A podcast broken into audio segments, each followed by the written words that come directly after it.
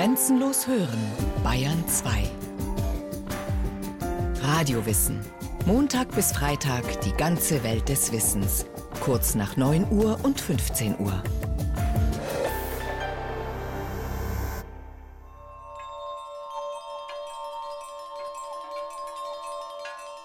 Ja, die Menschheit hat ja eigentlich schon seit Jahrtausenden immer nach Gold gesucht. Gold war halt das Metall, das glänzte, das nicht verwittern konnte und so weiter. Man hat immer erst mit Goldwaschen angefangen. Man hat Gold in den Bächen und Flüssen gesucht und hat sogenannte Goldseifen angelegt, wo man also nach Gold gewaschen hat. Erst als dort die Vorräte natürlich ausgingen, hat man gesucht, wo kommt das Gold denn eigentlich her.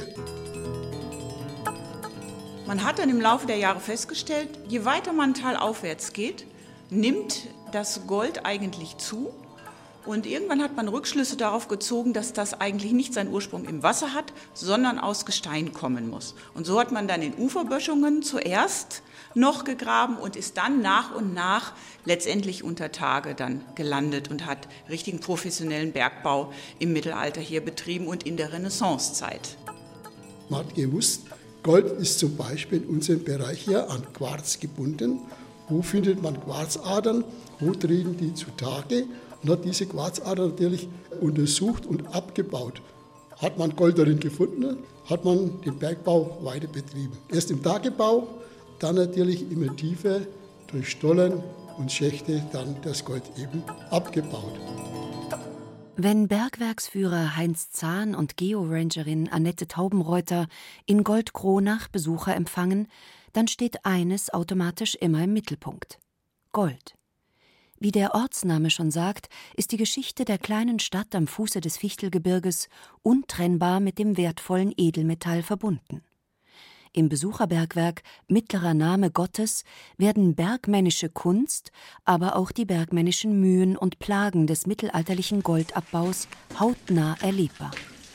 Wir sind jetzt hier an einer Stelle, wo man also diese Quarzader ganz gut nochmal sehen kann. Hier oben an der Feste, ca. 20 cm breit, war die hier an der rechten Wange eingebunden. Man kann sie unten an der Sohle noch mal ganz gut erkennen. Diese hellen Quarzschichten. Das hat der Bergmann rausgeschlagen. Es ist dunkel, kühl und feucht in dem schmalen Gang im Bauch des Goldbergs. Hier und da rinnt Wasser in kleinen Bächen von den Wänden, fließt über Vorsprünge im Fels, kriecht als Rinnsal über die Sohle des Stollens oder sammelt sich in Pfützen. Mit einer kleinen Grubenlampe deutet Bergwerksführer Heinz Zahn über seinem Kopf auf eine helle Spur im Gestein, fährt mit dem Lichtkegel das helle Quarzband ab, das sich schier weiß vom schwarzgrauen Fels, der es umgibt, abhebt. Werkzeugspuren an den Wänden zeugen davon, wie Bergleute der Natur vor mehr als 500 Jahren den schmalen Stollen abgetrotzt haben. Mit Schlegel und Eisen und der puren Kraft ihrer Hände. Wenn wir jetzt hier stehen und so eine Quarzader, die vor uns und über uns verläuft, insgesamt vorstellen, dann stehen wir jetzt ja in dem abgebauten Quarzbereich drin. Das heißt, Sie müssen sich wie so eine ungefähr 15, 20 Zentimeter dicke Quarzwand vorstellen, die genau durch die Stelle durchläuft, auf der wir jetzt hier stehen. Und die ist halt komplett abgetragen worden. Beschreibt Georangerin Annette Taubenthaler. Und so windet sich der Stollen kurvig durch das dunkle Gestein, genau wie einst das Band aus Quarz oben spitz zulaufend, einmal aus statischen Gründen und zum anderen auch, wenn man aufrecht geht, der Kopf ist schmal, die Schultern sind breiter, brauchte man oben nicht eine unglaubliche Breite um den Kopfbereich und der Bergmann hat möglichst immer nur das ausgeschlagen, was auch notwendig war. Notwendig, um den Berg seinen goldenen Schatz zu entreißen. Wohlgemerkt, ohne das fein im Quarz verteilte Gold selbst gesehen zu haben. Hier unten, 80 Meter unter der Erdoberfläche, spenden nur kleine offene Flammen, sogenannte Frösche, den Bergleuten spärliches Licht. So hell etwa wie zwei bis drei gleichzeitig brennende Streichhölzer. Das feine Gold im Quarz, mit bloßem Auge unmöglich zu erkennen. So ein Band führte nicht einfach fortlaufend durch den Berg durch. durch die erdgeschichtlichen Bewegungen und so weiter sind ja die verschoben. Das kann sein, dass so ein Band einfach mal aufhört. Und die Bergleute haben dann gesagt, das muss ja irgendwo weiterführen, haben dadurch oft einmal nach rechts oder nach links einfach gegraben, also weitergearbeitet, um auf die Fortführung des Quarzbandes wieder zu stoßen. Und das sehen wir jetzt hier, das ist ein Versatz von vielleicht eineinhalb Meter, wo dann das Band einfach wieder weitergeführt hat. Oftmals finden es die Bergleute trotz aller Mühen allerdings nicht wieder. Vollkommen willkürlich scheint der Berg seinen Schatz einmal auf dem sprichwörtlich goldenen Tablett anzubieten und ihn dann wieder zu verbergen. Die geologischen Hintergründe für den Goldreichtum der Region sind damals noch nicht bekannt. Gold ist so alt wie die Erde selbst. Schon im Erdaltertum vor mehr als 450 Millionen Jahren schlummert es im Boden. Wobei schlummern das falsche Wort ist. Die geologische Goldgeschichte ist so bewegt wie die der Kontinente. Die großen Erdplatten wandern im Laufe der Erdgeschichte quer über den Globus, durchqueren verschiedene Klimazonen, kollidieren mit anderen Platten, reiben sich, wölben sich auf, zerbrechen und verschieben sich.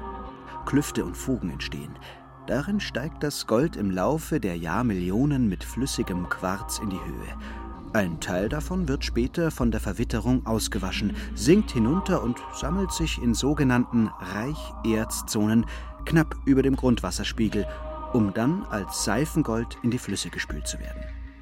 Die goldhaltigen Quarzgänge, an denen sich die Bergleute in Goldkronach orientieren, werden von Plattenverschiebungen und Erdbeben durchgerüttelt, zerbrochen und verrückt. Kein Stein bleibt auf dem anderen.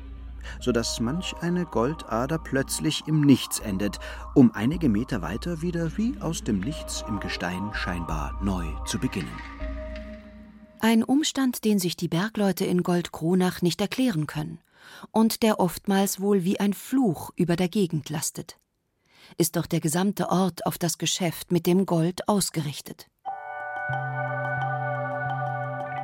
Angesichts der langen geologischen Geschichte des Goldes scheint es erst einen Wimpernschlag her zu sein, seit der Mensch begonnen hat, sich für das Edelmetall zu interessieren. Doch er tut es nicht nur in Goldkronach, sondern überall auf der Welt, wohl von Anfang an. Gold steht für Unvergänglichkeit und Reinheit, für Licht und Erleuchtung, Harmonie und Unsterblichkeit. Tempel und Kirchen werden in Gold ausgekleidet, Religionen nutzen es zur Verherrlichung Gottes. Der Glanz des Goldes fasziniert den Menschen seit jeher und auch sein Wert wird seit Jahrtausenden geschätzt. Gold künstlich herzustellen, den Stein der Weisen zu finden, ist ein uralter Traum der Menschheit. Die ersten Funde, ältesten Funde gehören wahrscheinlich in die Zeit so des fünften Jahrtausends vor Christus. Wir haben ja in Europa die großen Goldvorkommen in Siebenbürgen bis Bulgarien herüber und da ist Gold eben sehr früh verarbeitet worden. Gerade in Bulgarien kennen wir jetzt auch das erste mittlerweile gut untersuchte Goldbergwerk, das so ins 13., 12. Jahrhundert vor Christus gehört. Ja, und das zweite große Goldgebiet ist natürlich in der antike Ägypten gewesen. Ägypten hat seine Goldquellen gehabt, einmal in der östlichen Wüste, das heißt, das ist die Region zwischen dem Nil und dem Roten Meer, und dann südlich Ägypten in Nubien, das ist das Gebiet des heutigen Sudan erzählt Hartmut Matthäus, Professor für klassische Archäologie an der Uni Erlangen-Nürnberg. Für den Wissenschaftler und seine Kollegen ist Gold, nicht zuletzt wegen seiner Beständigkeit, ein wertvoller Zeuge vergangener Zeiten, der Archäologen wichtige Rückschlüsse über das Leben seiner Besitzer erlaubt. Diejenigen, die darüber verfügen, das ist die ausgesprochene gesellschaftliche Elite. Das heißt, das ist die Oberschicht Griechenland würden wir später sagen, die Aristokratie, der Adel, das sind die Leute, die allein überhaupt dazu Zugang hatten. Das können Sie an Grabfunden ablesen, da wo goldene Schmuckstücke vorkommen. Das sind auch Gräber, die ansonsten sehr reich ausgestattet sind mit äh, Tongefäßen, mit Importgegenständen aus dem Vorderen Orient und so weiter und so fort. Also das ist die absolute Spitze in der gesellschaftlichen Pyramide. Gold ist ein Statussymbol. Ein Zeichen von Hochkultur ist Gold jedoch nicht automatisch, selbst wenn es verarbeitet ist. Das Beispiel Inka-Reich oder Sie können auch das Aztekenreich nehmen. Das ist ja letzten Endes eine Kultur gewesen. Die Inkas hatten noch nicht mal das Rad erfunden, die sich vielfach so auf fast steinzeitlichem Niveau noch bewegt hat. Die haben natürlich riesige Bauten erschaffen können mit einer sehr, sehr eleganten Architektur. Aber es fehlen eben viele Dinge, die für europäische Maßstäbe einfach für Hochkulturen von der Technik her unumgänglich sind. Nicht? Aber auch da ist Gold so etwas ganz Zentrales gewesen. Der Besitz von Gold gleich Besitz von Macht.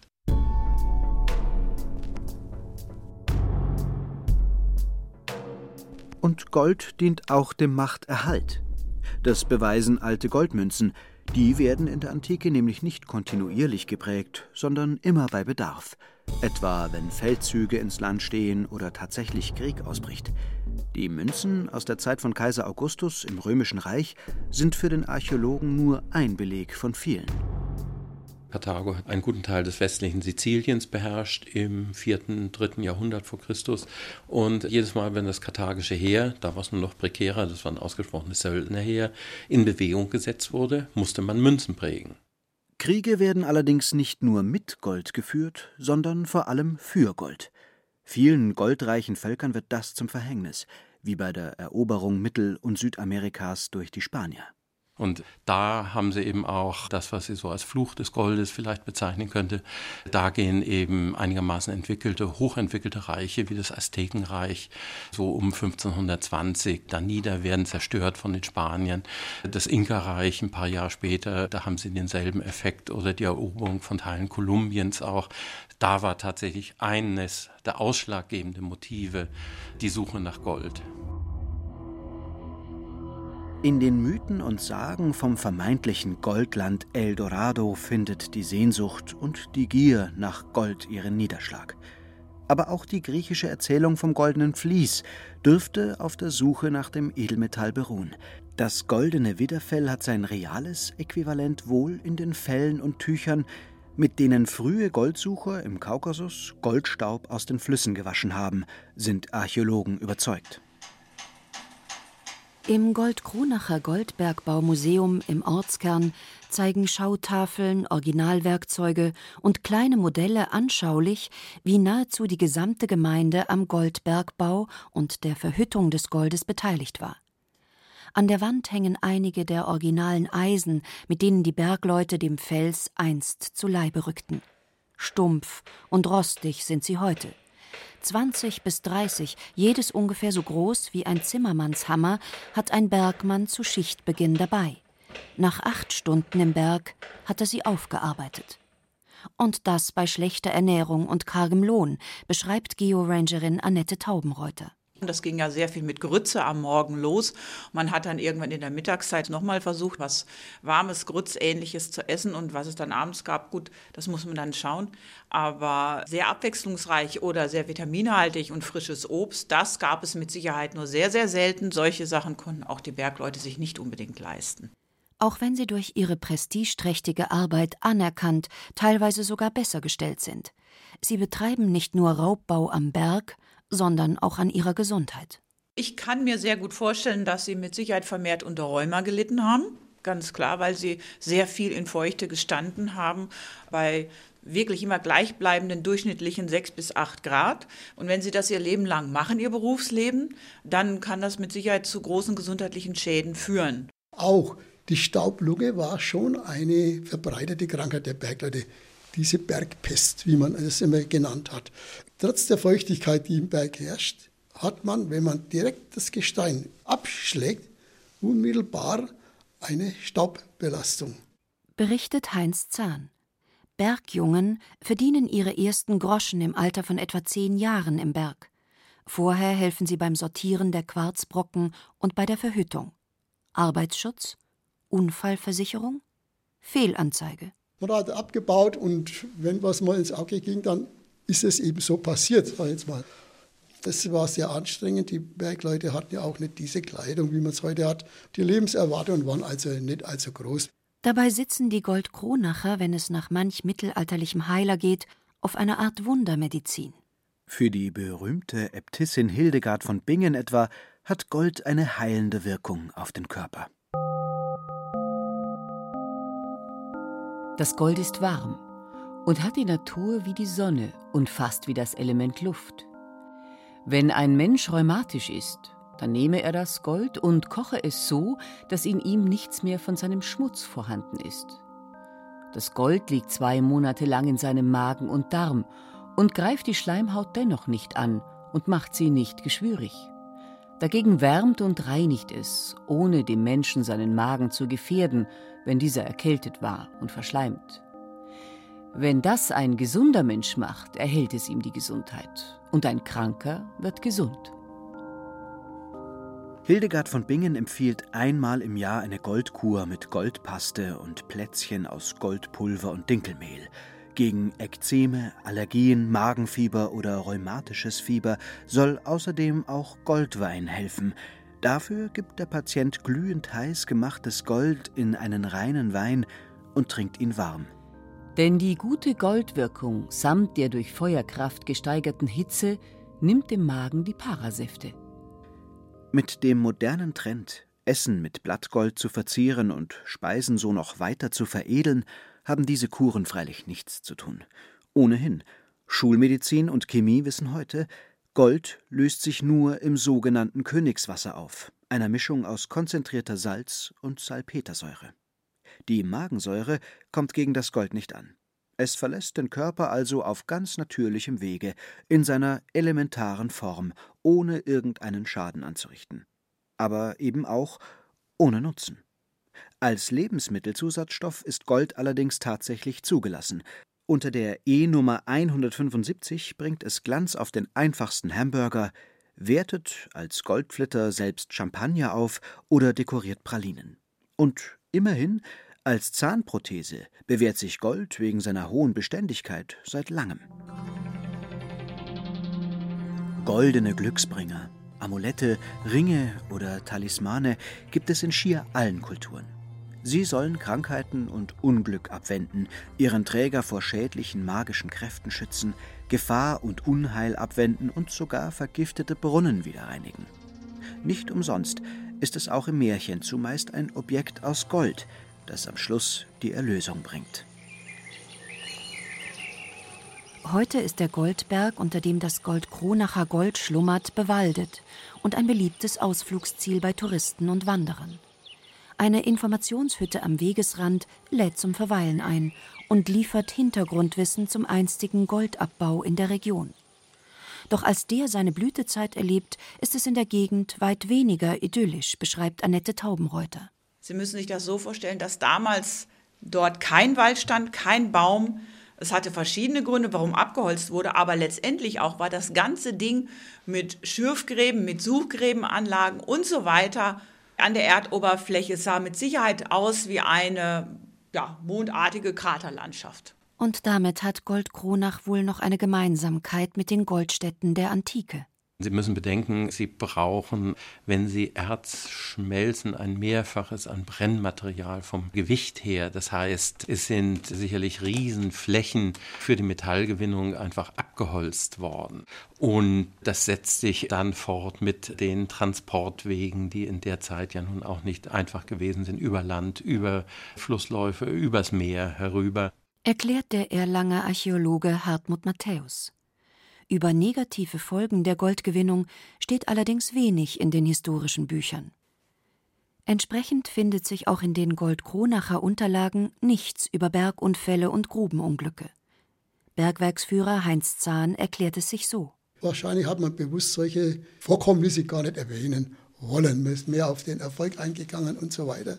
Es sind in der neueren Zeit eigentlich Bergunfälle bekannt, wo jemand ums Leben gekommen ist. Aber von den alten Aufzeichnungen her, die wir also in den Händen hatten, liest man eigentlich nichts über Bergunfälle, die es aber sicherlich gegeben hat. Dass Tote und Verletzte unter den Sklaven der Antike nicht protokolliert werden, zynisch, aber eben auch einleuchtend.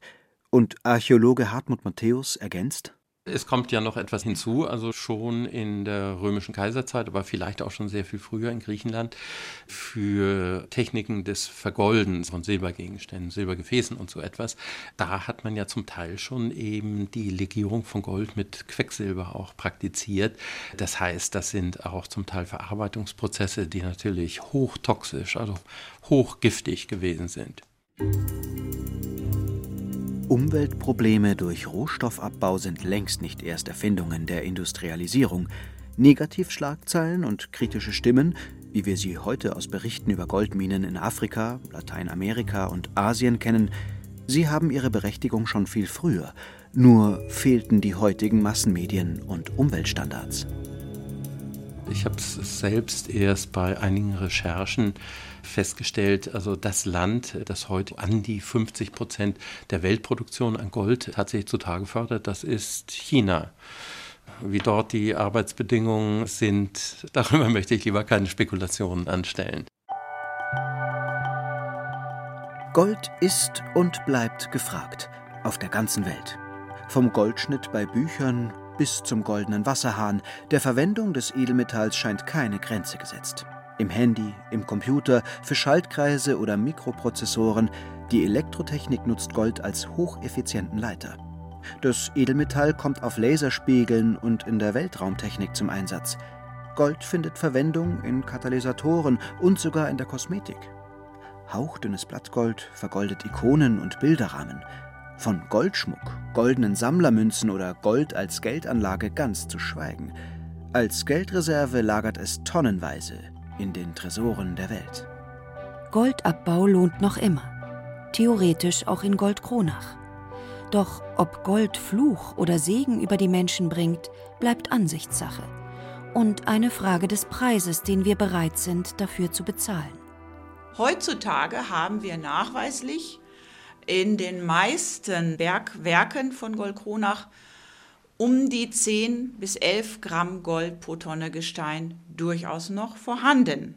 Woanders auf der Welt, zum Beispiel in Südafrika, wird durchaus so ein Gramm pro Tonne Gesteinverhältnis als abbauwürdig gesehen. Wir sind ganz dankbar, dass es in Deutschland solche Gesetze gibt, dass wir nicht einfach irgendwo loslegen können und dass wir andere Umweltauflagen haben als in anderen Erdteilen, weil hier würde kein Baum mehr stehen. Es müssten Häuser abgerissen werden, Grundstücke aufgelassen werden. Wir hätten hier eine Mondlandschaft ohne irgendeine Art von Vegetation. Und das will eigentlich niemand, weil wir leben hier eigentlich alle ganz gerne in dem grünen Goldkronach. Sie hörten Gold, Fluch der Menschheit von Inga Pflug. Es sprachen Annette Wunsch, Werner Hertel und Marlin Reichert. Ton und Technik Christine Frei. Regie Markus Köpnick.